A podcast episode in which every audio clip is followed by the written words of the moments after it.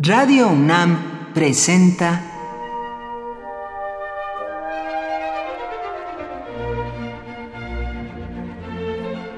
Cuaderno de los Espíritus y de las Pinturas por Otto Cázares.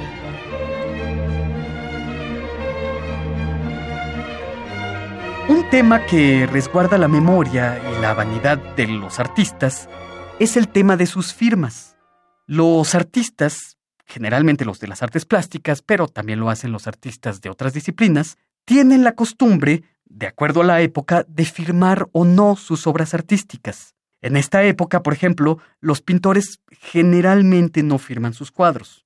El gran pintor Lucian Freud, que murió hace no muchos meses, no firmaba sus pinturas. Sí firma, en cambio, José Luis Cuevas, como si firmaba Picasso o como si firmaba Matisse. Depende de cada cual realmente. Rembrandt firmó menos del 10% de sus pinturas y de sus grabados. A veces lo hacía, a veces no. Uno puede atribuir que se firme o no una obra a los tiempos que corren, a la vanidad del propio artista, al orgullo que siente por su obra, etc. Desde tiempos remotísimos, en Occidente, se firman las obras pictóricas, se firman las obras escultóricas y arquitectónicas. En Oriente no, mientras que en Occidente las artes han servido para acrecentar el ego de los artistas, ego que a veces llega a ser verdaderamente insoportable, en Oriente los artistas se someten al arbitrio, al estilo de tal o cual escuela artística. Heredada de la Edad Media, en el Renacimiento los artistas solían poner en las esquinas, en algún pergamino, en algún lugar que fuera de fácil lectura, la frase en latín, por poner un ejemplo, durer me fecit, que significa durero me ha hecho. Es decir, habla la pintura en primera persona y en tiempo pretérito perfecto. Durero me ha hecho.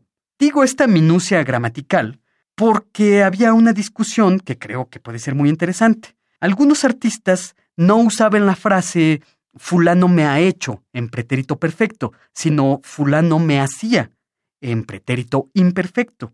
Y esta fórmula imperfecta expresaba la idea de que la obra nunca estaba acabada. Ningún artista, por más genial que fuera, podía arribar al pretérito perfecto. Fulano me hacía, es decir, me acabó como pudo y en la medida de sus posibilidades. La obra firmada en pretérito imperfecto significaba que la obra podía ser perfectible, susceptible de ser perfeccionada.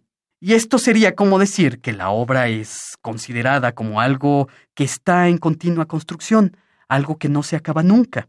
La pintora Nadia Lozano afirma que un cuadro nunca se acaba, solamente se detiene. Muy pocos son los artistas que tienen la capacidad de decir hasta aquí llega mi obra. El que pueda firmar su obra utilizando la fórmula de pretérito perfecto, que lance la primera piedra. Por hoy, Otto Cázares cierra el cuaderno de los espíritus y de las pinturas.